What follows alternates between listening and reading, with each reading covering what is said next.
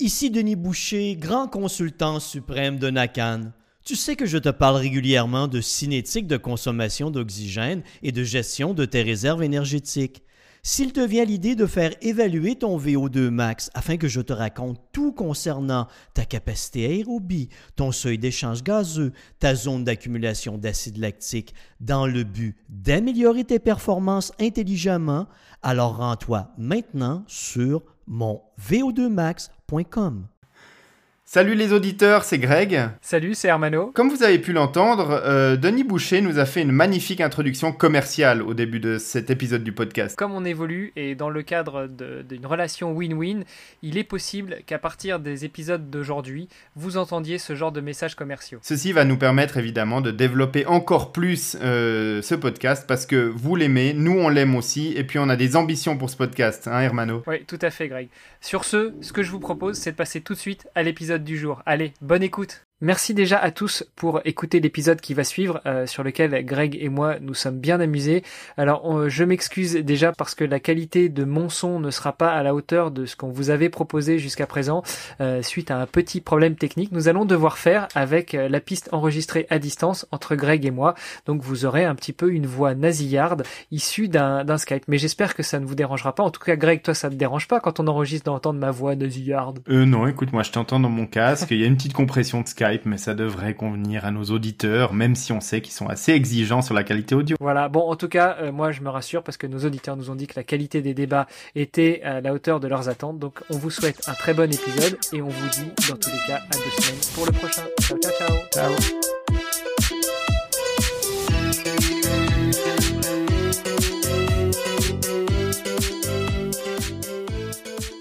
Chers auditeurs, j'espère que euh, depuis deux semaines vous êtes remis du marathon qu'on vous a infligé lors du dernier épisode. Vous avez euh, dû subir plus d'une heure sur euh, la course à pied quasiment pieds nus sur le minimalisme. J'espère que cet épisode vous aura plu. On va essayer de faire plus rapidement ce soir, mais c'est pas dit qu'on y arrive, Hermano, parce que on a plein de thématiques qu'on va aborder dans cet épisode du podcast. Eh oui, effectivement. Salut Bart, salut Greg, salut à tous. bienvenue sur ce podcast et euh, bah, on a dit effectivement qu'on avait pas mal de, euh, de thématiques à aborder. Alors, euh, un petit lapsus, mais vous verrez pourquoi tout à l'heure. je pense qu'on va commencer par répondre à deux questions d'auditeurs, et puis après, on abordera un sujet un peu plus spécifique pour l'épisode d'aujourd'hui. C'est ça, Greg? Oui, c'est ça. Donc, on va effectivement répondre à ces deux questions. Puis ensuite, bah, tout le monde s'est rendu compte que ces derniers temps, il fait nuit tôt, il fait plus froid, il pleut, il y a du brouillard. donc, en fait, voilà, le rêve triathlétique s'éteint. Et puis, euh, on se retrouve euh, dans l'obscurité quand on sort du travail le soir, enfin pour la plupart d'entre nous. Donc euh, du coup, on va parler d'entraînement indoor. Mais avant ça, Hermano, on va peut-être écouter les questions de nos auditeurs. on commence par la question de Jordan. Allez, c'est parti. Bonjour Naken, c'est Jordan. J'ai 35 ans, j'habite à Bourg-en-Bresse, donc pas très loin de la Suisse. je pratique les trois disciplines du triathlon depuis environ 20 ans. Et je me suis mis au triathlon récemment en me disant depuis le temps que je pratique ces disciplines, il y a un moment, il faut que je m'en serve. Et je me suis heurté à un mur durant ma dernière épreuve. Donc, c'est la forestière. C'est une sortie, une épreuve VTT de 60 km. Alors, l'épreuve que j'ai faite avec 1009 de D, hein, qui est du côté de Oyonnax, pour ceux qui connaissent. j'avais déjà vu ce mur, on va dire, dans certaines sorties longues que j'avais faites, mais jamais à ce point. Et mon problème, c'est que, à peu près au bout de trois heures d'entraînement, en fait, j'ai plus je suis HS complet. Donc, j'ai fait 6 heures d'épreuve, 3 heures où j'étais super en forme, et les 3 heures suivantes, bah, j'étais en PLS tout le long. Alors, jusqu'à juin dernier, je m'entraînais excessivement mal. J'étais uniquement en, en anaérobie, donc intensité d'effort 6 ou 7 sur 10 en permanence, et je consommais des sucres lents, des sucres rapides, des quantités juste abominables. Donc depuis, j'ai changé la donne, mais je suis toujours confronté à ce mur des trois heures. Donc, est-ce que vous pouvez m'aider, me conseiller, savoir comment je peux faire pour mes sorties épreuves longues bah, euh, pour éviter de me, de me, prendre ce mur de plein fouet? Merci. Donc Hermano, euh, on a bien compris la question. Notre auditeur, Jordan, euh, il s'est entraîné à très haute intensité lors des dernières années, donc il était en anaérobie lors de tous ses entraînements. Et puis, bah, en anaérobie, il consomme du glycogène. Et puis, le glycogène, les réserves du corps sont pas illimitées. On est d'accord. Enfin, on, renvoie euh, à certains anciens épisodes qu'on a pu avoir euh, déjà avec le doc Denis Boucher, mais aussi on avait abordé ce sujet-là avec euh, David Genecan de Almonji. donc, je pense qu'effectivement, il a déjà fait une bonne partie de l'analyse dans sa question, c'est-à-dire qu'il s'entraînait toujours à haute intensité. Oui, exact. Et en fait, en réécoutant ces épisodes, eh bien, on, comprend que comme la, la réserve de glycogène du corps humain n'est pas illimitée, après un certain temps, en l'occurrence chez Jordan, a priori c'est trois heures, eh ben ses stocks sont vides, mais euh, donc euh, son corps euh, s'arrête de fonctionner parce que a priori, et moi c'est mon avis, tu me diras ce que tu en penses, mais parce que à partir de ce moment-là, comme il a jamais entraîné son corps à utiliser des lipides, ben quand il y a plus de glucides, il y a plus rien. Euh, ouais, je suis tout à fait d'accord avec toi. Je crois que tout est dit. Mais donc, du coup, qu'est-ce que on pourrait lui préconiser pour pouvoir réhabituer son corps à consommer des lipides et donc à ne plus consommer uniquement euh, du glycogène et donc à avoir assez d'énergie pour euh, s'aligner sur des épreuves plus longues. Et même, il parle pas que de, des épreuves, il parle aussi de l'entraînement. Il nous dit qu'à partir de trois heures d'entraînement, il a plus rien. Oui.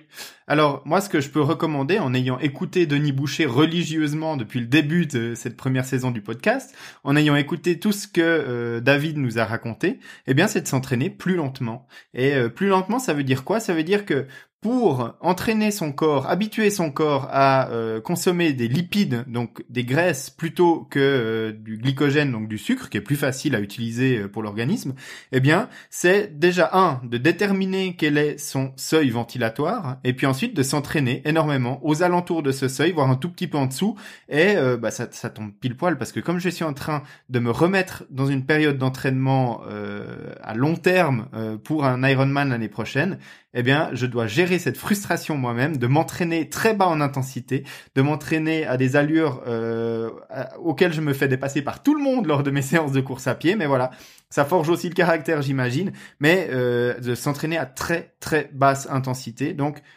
à son niveau de, du seuil d'échange gazeux pour entraîner le corps à brûler des lipides. Et ça, il faut que ça représente 80% de notre entraînement. Et puis euh, après, ben, on peut ajouter 20% d'entraînement au-delà de cette zone-là. Alors, je pense que ça va être un peu euh, compliqué à jauger, déjà 80-20. Euh, moi, je compléterais en disant que euh, je te donne un conseil, Jordan, c'est d'essayer vraiment et, de, de t'y tenir, de faire 90-95% de ton entraînement dans cette, à cette basse intensité. pourquoi? Parce que si tu te dis tu vas faire 80%, et eh ben ça va peut-être pas représenter, allez, admettons que tu t'entraînes euh, cinq fois par semaine, tes 80%, ça va pas représenter forcément tes quatre entraînements parce que euh, si tu t'entraînes pas sur un tapis ou sur un home trainer où ta fréquence ou ta, vitesse ou ton allure ou ton effort est tout le temps identique, tu vas forcément régulièrement euh, être tenté d'accélérer un peu et donc tu risques de dépasser ce seuil. Donc vraiment, mon conseil, c'est de baser tout ton entraînement pendant, je sais pas, peut-être une dizaine de semaines, on va dire, ça fait long, mais ça représente deux mois déjà sur cette, sur cette faible intensité.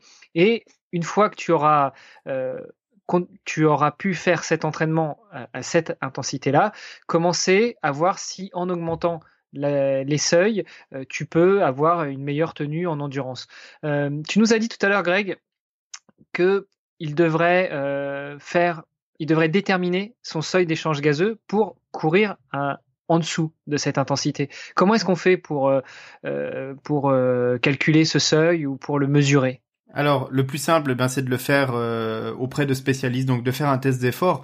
Euh, on, trouve des labos qui font des tests d'effort euh, avec le masque, avec le spiromètre, avec le, la mesure de l'échange gazeux, donc qui permettent vraiment d'avoir ces valeurs en absolu, avec encore peut-être un calcul de la lactatémie. Donc ça, il y a des labos, des, des laboratoires du sport qui permettent de le faire. Et puis, les auditeurs auront noté que notre consultant, Denis Boucher, qu'on remercie de, de, de soutenir notre podcast, eh bien a fait une petite annonce au début de cet épisode, comme de l'épisode précédent, euh, parce que lui propose de faire ça, euh, un service qui euh, fait du, du, coaching, mais surtout aussi de l'analyse et de la détermination de typiquement le, seuil d'échange gazeux qui est important pour l'entraînement, eh bien de le faire avec un protocole très simple qu'on peut réaliser soi-même sur un tapis de course par exemple, et puis de lui envoyer les données, et lui, à distance, il va vous renvoyer un rapport avec toutes les données qui qui sont intéressantes, le VO2 max, le seuil d'échange gazeux qu'on cherche, et puis euh, plein d'autres paramètres qui permettent vraiment de s'entraîner juste. Voilà, donc euh, en gros, Jordan, si tu veux, si tu sais pas où tu peux le faire, bah tu réécoutes l'épisode du début,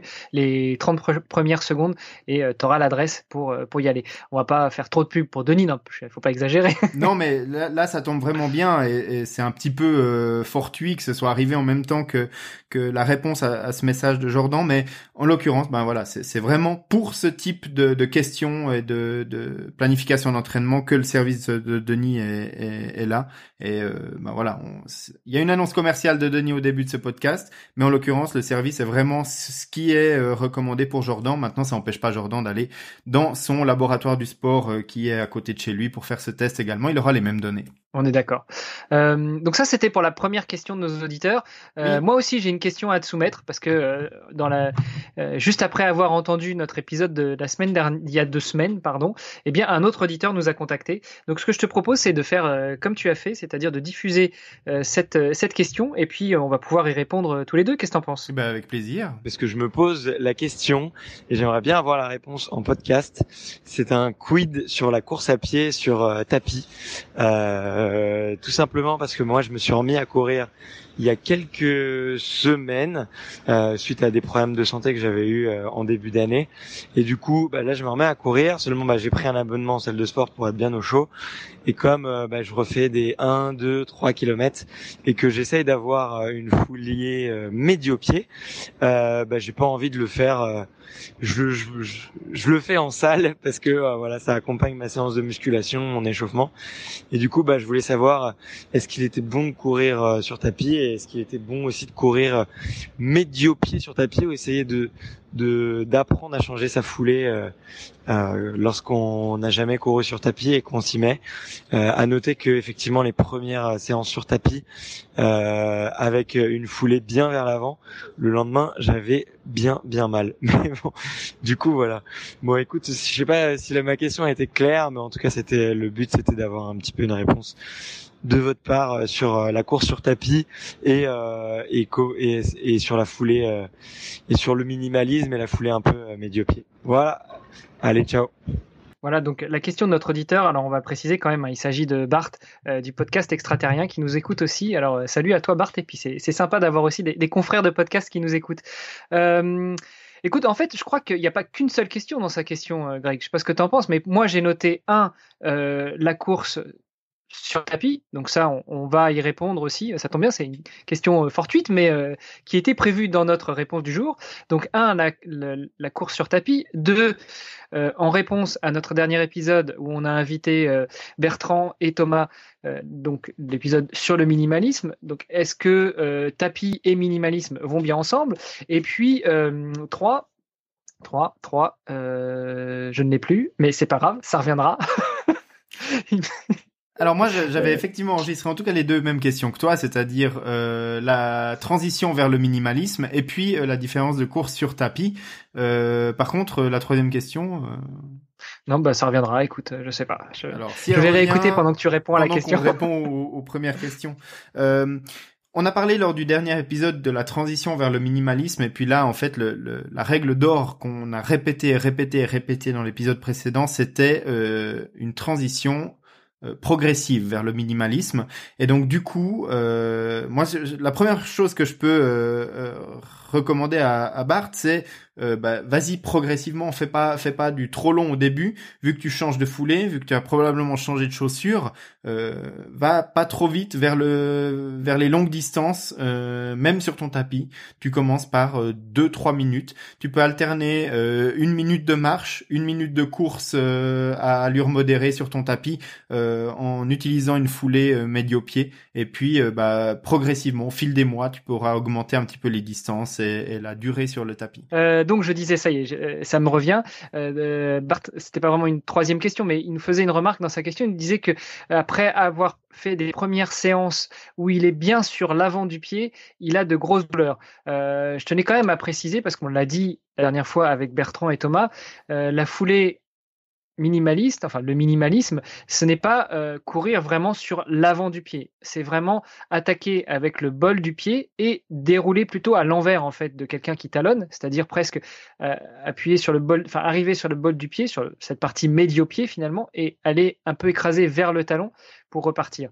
Euh, d'ailleurs, j'avais vu un reportage que nous avons mis dans les notes de l'émission, que nous avait partagé Thomas, qui montre bien cette foulée médio-pied. Alors vous retournez sur l'épisode 13 d'il y a 15 jours et vous trouverez, euh, enfin vous regarderez, c'est un épisode qui dure euh, sur YouTube une quinzaine, une vingtaine de minutes et où on voit bien justement la foulée que doit avoir quelqu'un qui court en minimalisme. Euh, voilà, donc je t'ai coupé, mais effectivement, tu disais à Bart, tu conseillais à Bart de commencer à courir progressivement s'il veut courir en minimalisme ou s'il veut faire une transition vers le minimalisme, globalement avec une foulée donc médio-pied. Euh, est-ce que tu penses que euh, du fait qu'il est sur tapis, donc qu'il n'est pas euh, sur un, chemin euh, caillouteux ou, abîmé, ce serait pas l'occasion aussi pour entamer cette transition ou pour cette reprise de la course à pied avec un mode médio-pied, d'y aller pieds nus sur son tapis Parce que sur le tapis, il risque pas de se blesser, il risque pas de se couper, il risque pas de prendre une pierre. Alors non, il, il risque pas de, se faire mal à ce niveau-là. Maintenant, on l'a dit, un pied nu, et puis on a parlé des indices de minimalisme. Pied nu, c'est le, minimalisme absolu. Et en fait, quand on, recommandait la transition, on recommandait de le faire progressivement aussi au niveau du rembourrage de la chaussure et de l'amorti parce que si on a euh, si on passe par exemple d'une chaussure comme la Oka qui est super amortie à rien à pieds nus ben là on, même si on fait très peu on va se blesser. Donc en fait même si sur le tapis il risque pas de se blesser juste pour l'adaptation je ne conseille pas de partir directement pieds nus euh, s'il a jamais couru en minimaliste euh, avant. Donc ça c'est la première chose. Et puis le, le, deuxième point ben, c'est on aborde déjà peut-être un petit peu la deuxième partie de cette euh, réponse, mais les différences fondamentales qu'il y a entre courir à l'extérieur et puis sur tapis, euh, c'est que à l'extérieur, on peut choisir le terrain sur lequel on va courir. Et quand on recommandait la course à pied euh, minimaliste dans l'épisode précédent, on disait bah d'abord tu vas courir sur des terrains meubles, tu vas courir sur du copeau de bois, tu vas courir sur des terrains de gazon avec un, un, sol un petit peu moins dur que du bitume. Le tapis de course, lui, il est comparable à de la route, à du bitume, à, un marathon qu'on courrait sur euh, sur route. Et, et euh, on peut pas choisir le, le, type de terrain sur lequel on va courir. Et en fait, c'est un effort qui est assez dur. Et au niveau des articulations, la course sur tapis, c'est vraiment comparable à, à, courir sur du bitume. Donc euh, là encore, c'est quelque chose qu'on peut pas vraiment euh, jauger sur tapis. Euh, on peut pas changer avec un bouton de réglage comme on change la vitesse la, la dureté du tapis. Donc encore euh, un, argument sur le fait qu'il faut quand même porter des chaussures, transitionner sur des chaussures qui sont moins minimalistes, mais qui sont pas archi minimalistes, comme je ne conseillerais pas euh, forcément à, à Bart de courir directement avec des five fingers sur un tapis de course. Euh, effectivement. Et, puis en plus, comme les five fingers accrochent, ils risquent de rester accrochés sur le tapis. euh, mais du coup, moi, ça me, ça ça fait une transition vers un autre point que je trouvais peut-être positif pour courir sur tapis. Alors effectivement, on, on, on embraye encore peut-être un peu plus sur la, la, deuxième partie de cet épisode, mais euh, l'autre avantage pour moi que je vois à courir sur un tapis, c'est que comme tu fixes ta vitesse, ta vitesse est justement fixe immuable. Si tu dis que tu veux faire une séance à 12 km heure, eh bien tu cours à 12 km heure, donc 5 minutes au kilo pour ceux qui sont des, adeptes de l'allure. Mais c'est vrai que sur tapis, on parle plutôt en, en kilomètre heure puisque en, en allure. Euh, au contraire d'une course en extérieur où là, euh, on va être influencé par les paramètres extérieurs que sont euh, le type de, de, revêtement, que sont euh, les conditions climatiques, que sont le dénivelé positif, négatif, etc. Mm. Donc, ça peut quand même être un avantage de courir sur un tapis si on se remet à la course à pied en sortie de blessure ou si on essaye d'engager une transition vers un autre mode de foulée.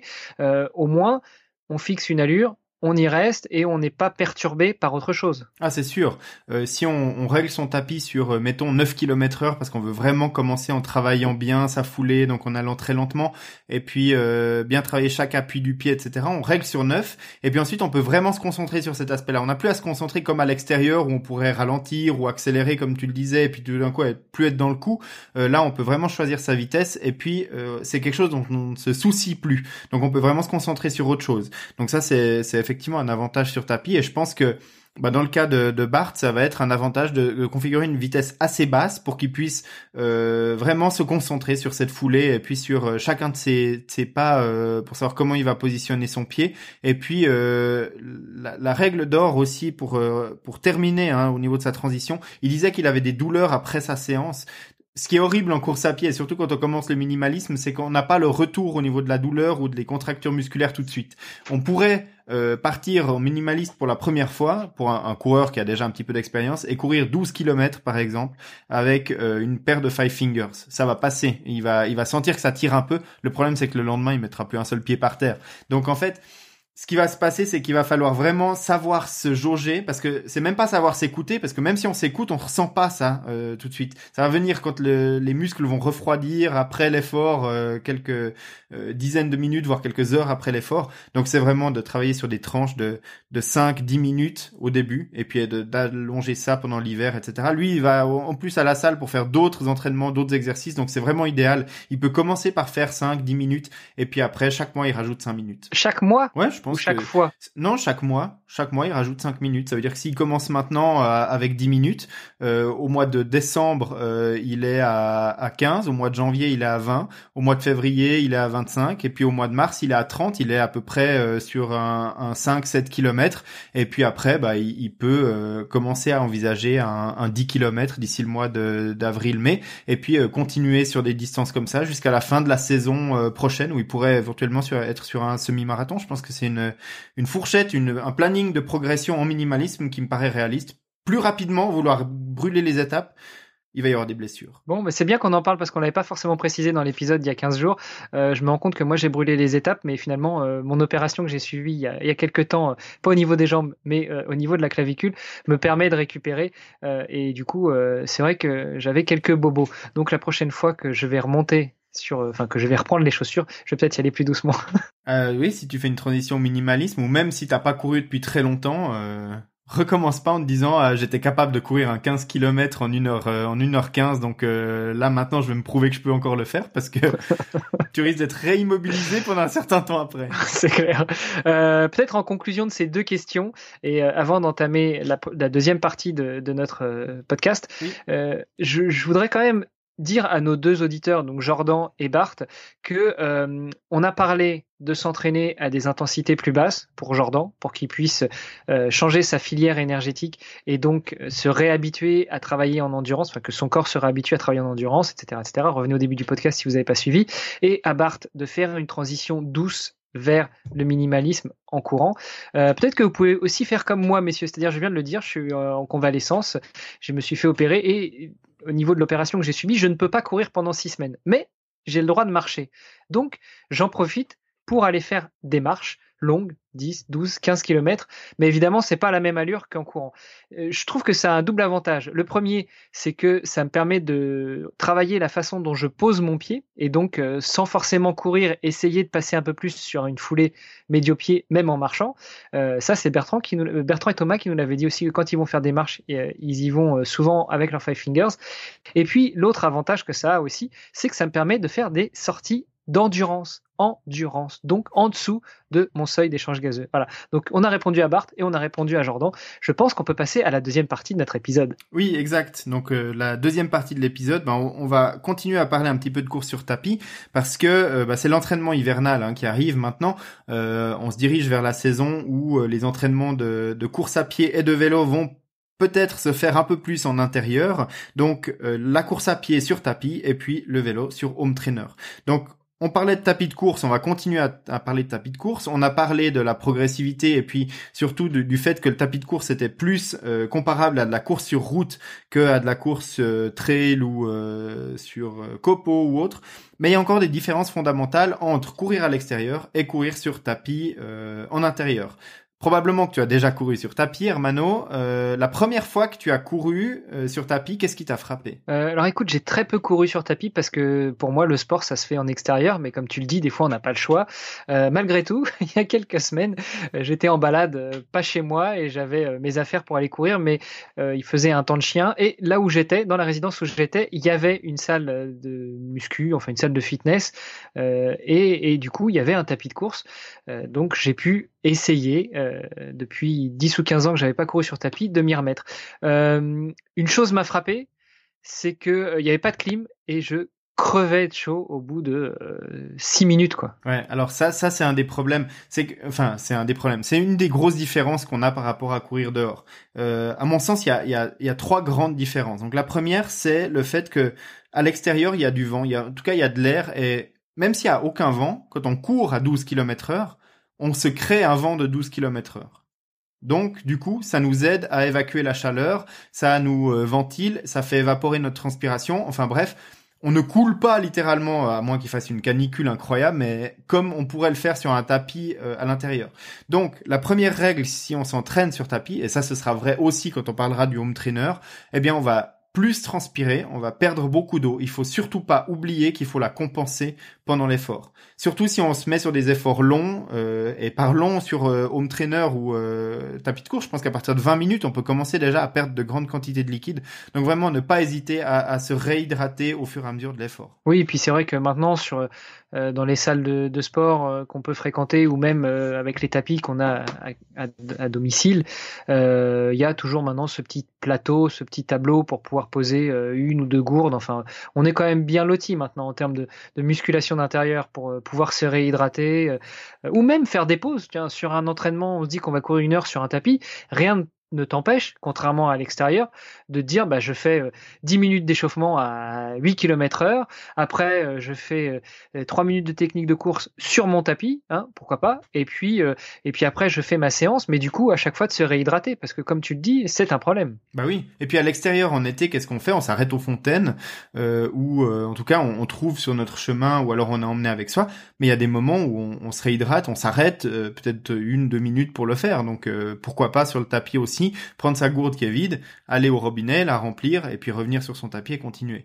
Donc voilà, ça c'est vraiment un des conseils importants parce que euh, on a plus tendance, en tout cas moi j'ai plus entendu euh, des gens qui se déshydrataient euh, avec du sport en salle quand ils avaient l'habitude de courir à l'extérieur. Je pense qu'il y a une autre différence dont tu voulais nous parler entre le tapis, enfin le, sport en intérieur et particulièrement le tapis versus l'extérieur, c'est un petit peu la, la position biomécanique du corps, c'est ça?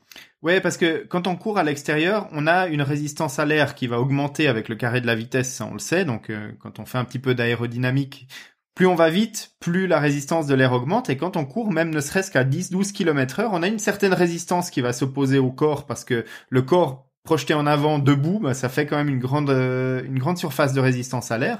Et donc du coup, euh, pour euh, compenser ce, cette résistance qu'il n'y a pas sur un tapis de course, puisqu'il n'y a absolument pas d'air, et c'est pas les deux petits ventilateurs de votre de votre tapis de course pour essayer de vous rafraîchir qui vont changer la donne. Eh bien, en général, on recommande, et moi c'est ce que j'ai toujours entendu des entraîneurs qui font s'entraîner des athlètes qui ont l'habitude de courir à l'extérieur sur tapis de course, on recommande de, de configurer le tapis de course avec une pente euh, de 1% ou 1,5% pour euh, un petit peu euh, contrebalancer cette résistance à l'air naturel qu'il y a à l'extérieur.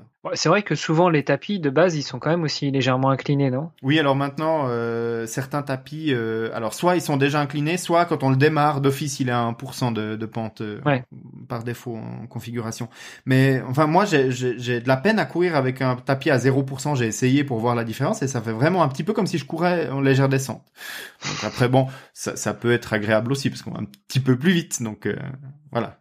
Oui, mais on tire sur d'autres muscles. Voilà, au niveau articulaire, pour mieux simuler le fait de ce qu'on va retrouver sur route euh, quand la belle saison va revenir, c'est mieux de, de configurer une, une, légère pente sur son tapis. Mais donc, ce que tu veux nous dire, c'est qu'avec toutes ces différences qu'on peut avoir entre l'entraînement en intérieur et l'entraînement en extérieur, euh, il n'est pas forcément possible de faire un entraînement exclusivement en intérieur et après de se présenter sur une course en extérieur? Bah en fait, là, on, on va encore parler de la dernière différence. Je parlais de trois différences. Donc, il y a la, la, la perte en eau et puis la transpiration puis l'absence de vent. Il y a la deuxième qui est euh, la résistance à l'air et puis donc du coup la déclivité euh, artificielle du tapis. Et puis la, dernière différence, c'est la perception en fait euh, au niveau de du, cerveau qui tout simplement, quand on a l'habitude de courir à l'extérieur, la première fois qu'on va courir sur un tapis, le cerveau il va se dire attendez, il y a un problème, je suis en train de courir à 12 km heure, mais le paysage il défile pas. Et au début c'est vrai qu'il va y avoir des, des espèces de, de de problèmes sensoriels. En tout cas, moi, c'est ce que j'ai ressenti les premières fois que j'ai couru sur tapis.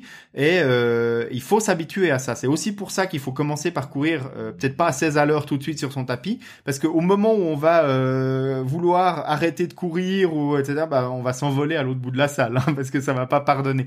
Donc voilà, au niveau de la perception de l'espace, au niveau de la perception sensorielle, il y a une légère différence. Et en fait, euh, c'est un petit peu comme si on s'entraîne tout le temps en musique et puis que euh, le jour de la compétition on n'a pas le droit aux écouteurs on s'entraîne sans et eh ben il va nous manquer quelque chose il va y avoir quelque chose qui ne sera pas comme d'habitude et je pense que si euh, quelqu'un s'entraîne 100% du temps en intérieur et puis qu'il va courir un marathon à l'extérieur il va y avoir une espèce de de désorientation un petit peu à ce niveau-là. Au niveau de la performance biomécanique, il sera parfaitement entraîné. Par contre, au niveau de la perception sensorielle, ce sera pas top. Tu veux dire en fait que euh, l'effet de courir euh, sur un tapis, c'est un peu euh, comme quand on doit s'habituer, enfin quand on essaye de s'habituer avec un, masque de réalité virtuelle. Quoi. Il faut vraiment y aller progressivement et s'habituer. Ouais, je pense que c'est assez comparable. Alors pour ceux qui l'auraient peut-être pas encore expérimenté ou qui n'auraient pas fait attention, quand vous courez sur tapis, vous avez très souvent un coupe-circuit qui est un petit bout de fil que vous accrochez à votre short. C'est pas juste pour faire joli, c'est justement quand vous êtes un peu désorienté et que ou euh, je sais pas, ça peut arriver, vous tordez la cheville sur le tapis, quand vous coupez le contact, le tapis s'arrête net. Ça vous évite de vous retrouver dans le mur d'en face. Donc n'oubliez pas d'utiliser aussi ça pour courir. C'est pas plus gênant que quand euh, il y a quelques années on partait courir avec des écouteurs filaires accrochés à notre téléphone. Exact. Voilà, très bon conseil.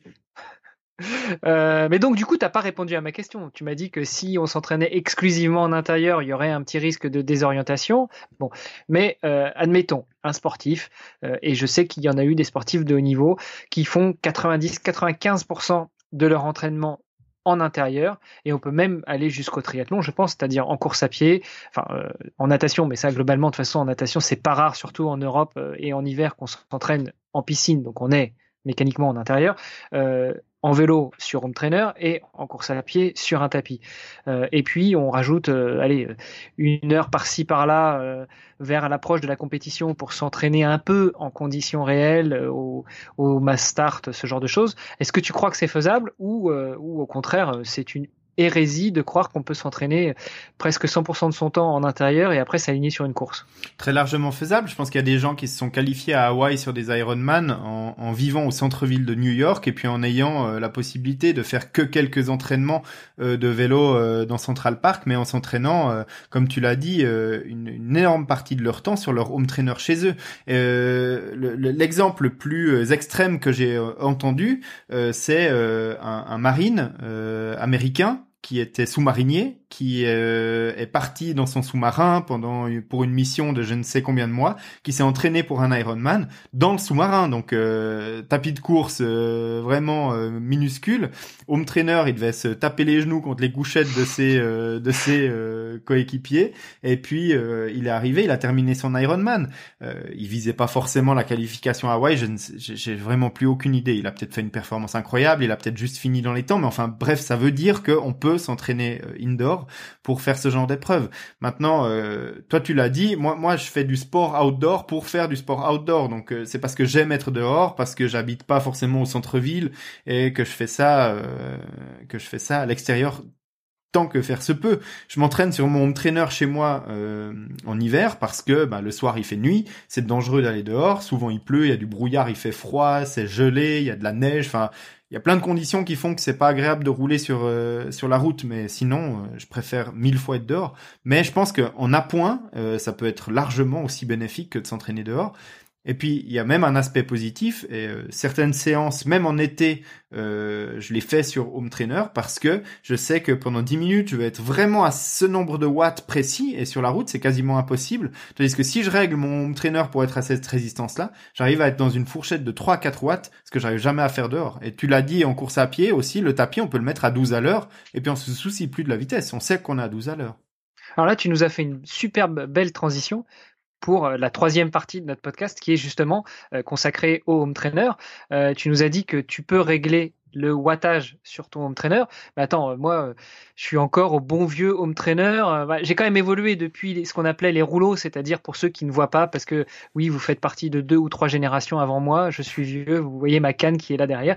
Euh, ce qu'on appelait les rouleaux, c'était finalement un, grand rectangle avec euh, deux rouleaux devant sur lesquels poser la roue avant et un rouleau à l'arrière sur, lequel poser la roue arrière. Et on pédalait là-dessus. Donc euh, c'est un, un, rectangle peut-être d'un mètre de largeur. On pédalait là-dessus comme si on était sur, euh, sur une route. L'avantage, c'est que bah, on avait les deux roues qui tournaient. Donc euh, à l'époque, il n'y avait pas encore trop de, de, de, de capteurs ou de, ou de compteurs de vitesse, mais, euh, mais ça pouvait être un avantage. Après, j'ai connu ces petits triangles, tu sais, petits triangles que tu poses juste, sur lesquels tu poses juste la roue arrière, où tu peux gérer euh, la, euh, la, force, la résistance, voilà, soit de façon mécanique, soit de façon hydraulique. Et là, alors c'est un peu plus embêtant parce que pour savoir quel kilométrage on faisait ou quelle vitesse on allait, il fallait s'amuser à brancher un capteur euh, de son compteur électrique, de son compteur kilométrique à l'arrière. Et donc là, c'était soit de la bidouille avec des fils qu'on rallongeait, ou alors à l'époque on avait aussi des, compteurs sans fil.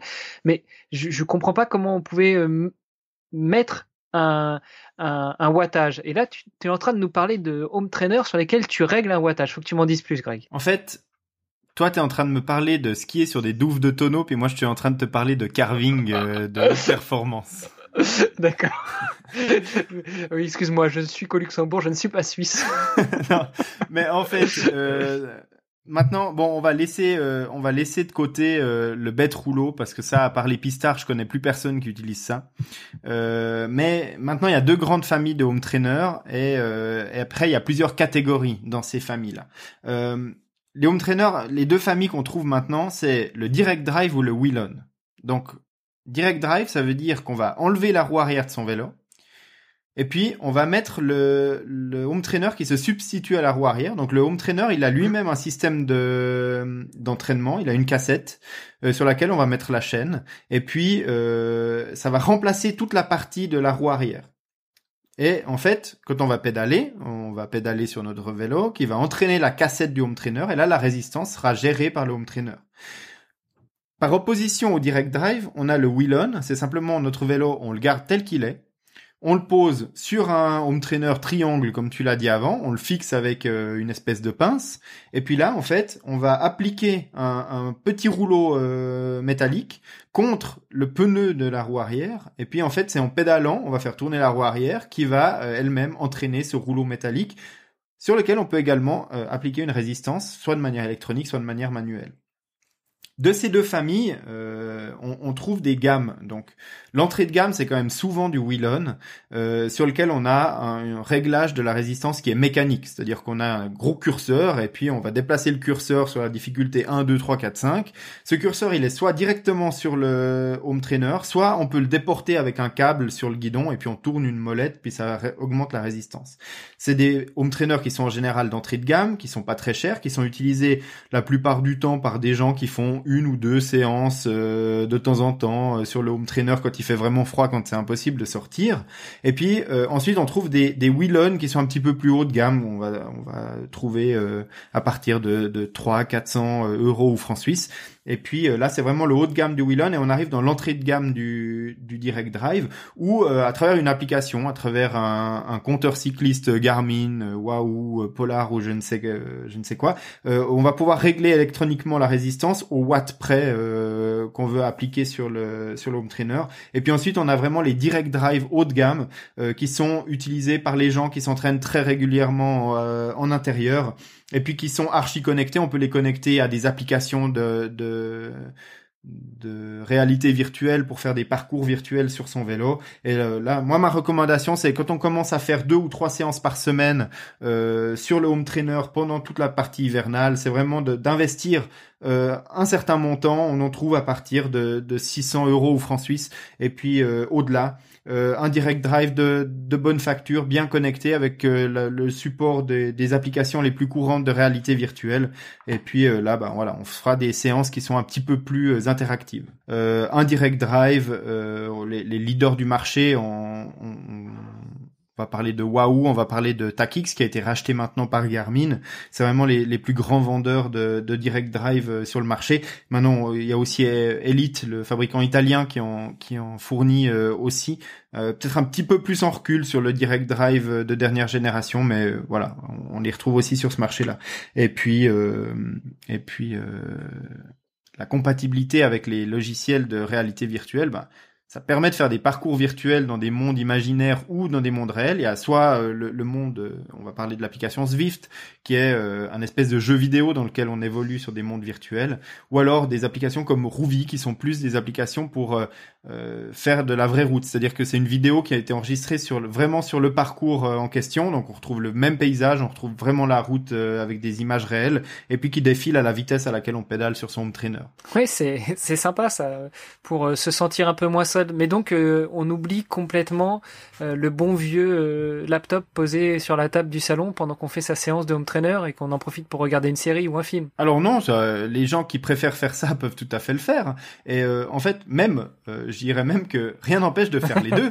Et, et la personne avec qui tu es en train de parler de ça fait parfois les deux. C'est-à-dire que j'ai sur un de mes deux écrans mon laptop ou mon iPad ou ma TV, une série, un film ou peu importe. Et puis bah, sur l'autre écran euh, mon Swift et puis euh, quand il y en a un qui me dépasse, je lui mets la misère. Non mais attends, attends, attends, on a dit qu'on est sérieux sur la route, on ne regarde pas le téléphone, on met bien son casque. C'est pas sérieux ça Greg de regarder un film pendant que tu roules. Ouais, mais sur Zwift, le seul risque qu'il y a, c'est qu'il y a un dinosaure qui traverse la route. Ça va. bon, euh, je vais quand même le dire parce que je pense que tu ne diras pas, mais du coup, si vous voulez euh, en savoir plus sur toutes ces bestioles connectées, vous pouvez aller sur nakan.ch et euh, Greg en parle très régulièrement et il nous fait même des jolis comparatifs. Ouais, j'essaye. Les home trainers, c'est pas vraiment le truc où il y a le plus de comparaisons sur le site parce que bon bah un home trainer ça pèse 20 30 kilos le postier il me hurle dessus à chaque fois qu'il en a un qui arrive en test c'est compliqué euh, la logistique est plus compliquée, donc c'est un petit peu plus compliqué d'avoir des home trainers en test. Donc euh, j'en fais un peu moins, j'aimerais en faire plus, mais au niveau logistique ça pose un petit peu des soucis. Donc J'essaye de faire le plus que je peux. Euh, J'essaye aussi, quand c'est possible, d'aller sur les salons comme Eurobike, par exemple, pour aller voir un petit peu les nouveautés sur place. Ça m'évite de devoir avoir l'équipement à la maison. Bon, bien évidemment, je peux pas l'utiliser pendant deux semaines pour faire un avis complet, mais enfin bref, voilà. J'essaye de faire euh, ce qu'il faut faire avec les home trainers, c'est plus compliqué qu'avec une montre. C'est clair. Et dis-moi, il y a quelques temps, j'ai vu passer sur une de tes stories Instagram.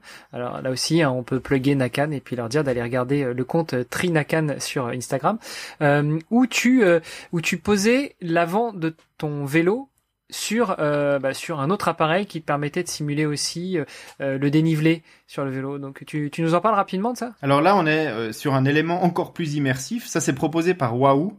je connais pas d'autres fabricants qui proposent cet accessoire en dehors des, des ergomètres complets, hein, c'est-à-dire du, du vélo d'appartement complet. Mais l'appareil sur lequel on peut poser son propre vélo de route ou de triathlon, sur le home trainer on connaît chez tout le monde, chez Takix, chez Wahoo, etc. Par contre Waouh, ils offrent la possibilité effectivement de mettre à la place de la roue avant euh, un kicker climb, euh, c'est cet appareil que tu as vu, et puis qui permet de monter ou de descendre l'avant du vélo en fonction de la pente dans le logiciel de, de virtuel, enfin de parcours virtuel comme Zwift par exemple que j'utilise euh, souvent pour mes entraînements. Et puis quand la route descend à de pente de descendante de 5%, bah, mon vélo il se penche vers l'avant et puis la, roue, enfin le guidon descend.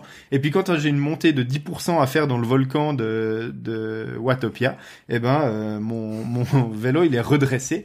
Et en fait, c'est assez intéressant parce que quand le, vélo monte ou descend, bah en fait, ça va forcer entre guillemets à, prendre la position danseuse ou euh, sur les prolongateurs de ton vélo de tri ou ce genre de choses. Donc tu vas travailler un petit peu d'autres groupes musculaires et ça va encore plus rendre euh, réel cette, cette sortie. En tout cas, un sentiment de, de réalité qui est qui est plus immersif que sur un simple rouleau. Bah, finalement, la seule chose qui manque, c'est de travailler en soufflerie pour avoir aussi l'effet du vent. Alors là aussi, Wahoo propose le, le headwind. Donc ça, je l'ai pas, je l'utilise pas, j'utilise un bon vieux ventilateur. Mais par contre, tu peux effectivement, euh, chez Wahoo, avoir le ventilateur en face qui permettent de simuler le vent en fonction soit de la vitesse, soit connecté à ton cardio. C'est-à-dire que plus ton cardio augmente, plus le vent qui va venir en face est fort parce que probablement plus tu vas transpirer et chauffer. Ouais, c'est pas mal. Hein. Donc on a vraiment tout ce qu'il faut pour s'entraîner en intérieur et puis alors soit compenser un manque d'entraînement pendant les saisons hivernales, soit voire même pour les plus frileux d'entre nous entre guillemets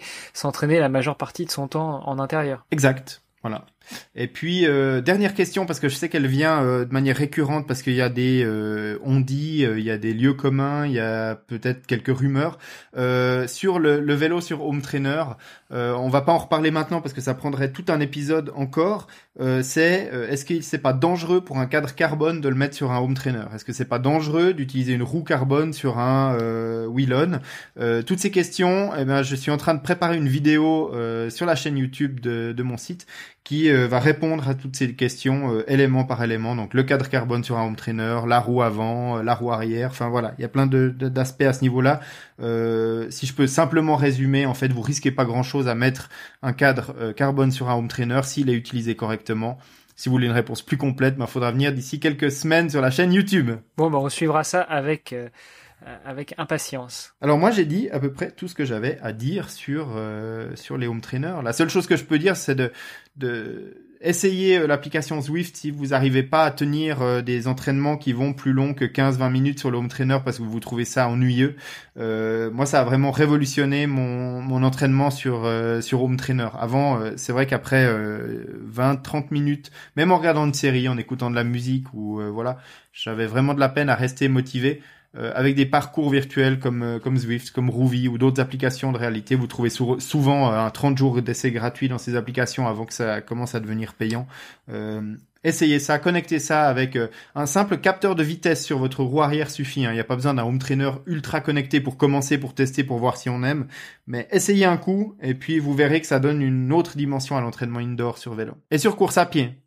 Juste un point pour euh, pour finir parce qu'on n'en a pas parlé, le type de, enfin le, le coût moyen pour ce type de service que sont euh, Ruby, Zwift ou autres, il en existe d'autres? Euh, alors moi moi je suis facturé en francs suisses sur euh, Zwift, mais je pense que ça doit équivaloir à 12 ou 15 dollars par par mois, donc je pense que maintenant les taux de conversion sont 1, 1 euro, ça doit être à peu près pareil. Quoi. Ok, donc il faut compter euh, une quinzaine, une vingtaine d'euros, dollars, francs suisses euh, par mois pour avoir euh, ce type d'application et, et s'en donner à cœur joie dans ses entraînements indoor. Et puis, ben, Swift, c'est un, un, logiciel évolutif, donc plus on a de kilomètres dans Swift, plus il y a de fonctions qui se débloquent, etc.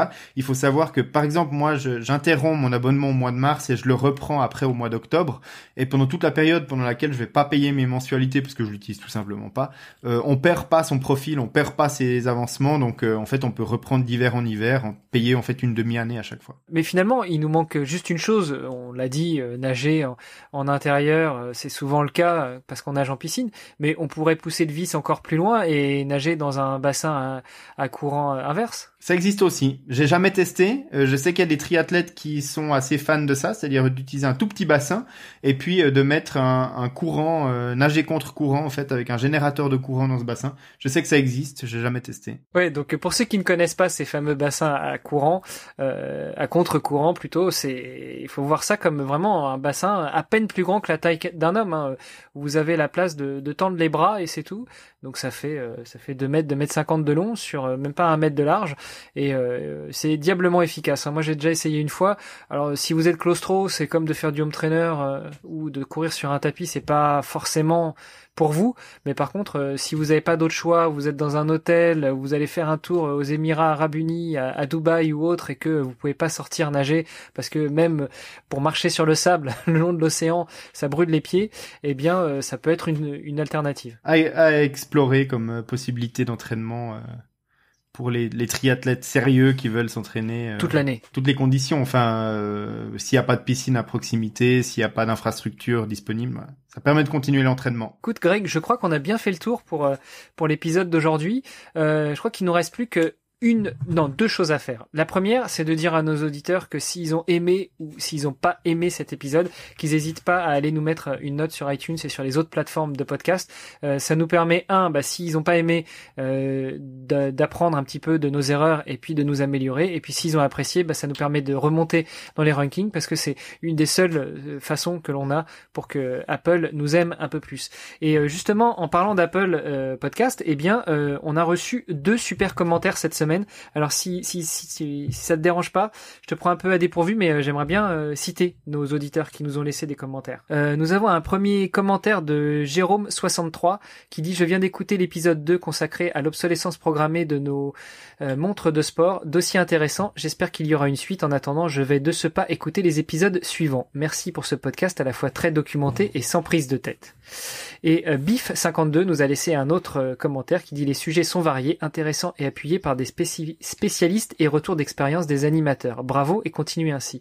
Donc merci beaucoup euh, Jérôme63 et Bif52 pour ces superbes commentaires. Et puis bah, n'hésitez pas à tous faire euh, comme eux, c'est-à-dire à nous laisser des notes et des commentaires sur les différentes applis et plateformes de podcast que vous connaissez. Euh, Juste une dernière chose, en plus de ces plateformes de podcast, on a euh, une newsletter à laquelle vous pouvez vous inscrire. Et puis euh, en saison 2, on vous prépare plein de superbes choses et notamment du contenu écrit qui va pouvoir bonifier nos podcasts. Et vous recevrez cela par newsletter. Alors venez vous inscrire. Et puis euh, moi j'ai une dernière chose à dire à nos auditeurs, c'est que le prochain épisode du podcast qui sera diffusé dans deux semaines a été enregistré avec un passionné de course à pied. Euh, et puis euh, cet épisode, euh, on l'a déjà enregistré, il sera diffusé dans deux semaines. Il est absolument incroyable. Ne le ratez pas. si vous êtes coureur à pied, ne le ratez sous aucun Absolument pas. même moi, j'en rêve encore. J'ai été vraiment bluffé, non seulement par ce qui s'est dit, mais ça c'est souvent le cas avec nos invités. On, on, passe de bons moments, mais surtout par la personne en elle-même que l'on a invité. Donc euh, stay tuned et revenez dans 15 jours, chers amis. Exact. Et eh ben voilà, moi j'ai dit tout ce que j'avais à dire. Je remercie tous les auditeurs pour leur fidélité à notre podcast. Euh, je leur donne rendez-vous dans deux semaines pour l'épisode dont on vient de parler, et puis pour une dernière de cette saison 1 qui, qui clôturera euh, magnifiquement cette aventure de la saison 1. Et puis comme tu l'as dit, on prépare plein de trucs euh, méga cool pour la saison. Merci Greg. Allez, bonne soirée à toutes et à tous et bonne soirée à toi Greg. À dans deux semaines tout le monde.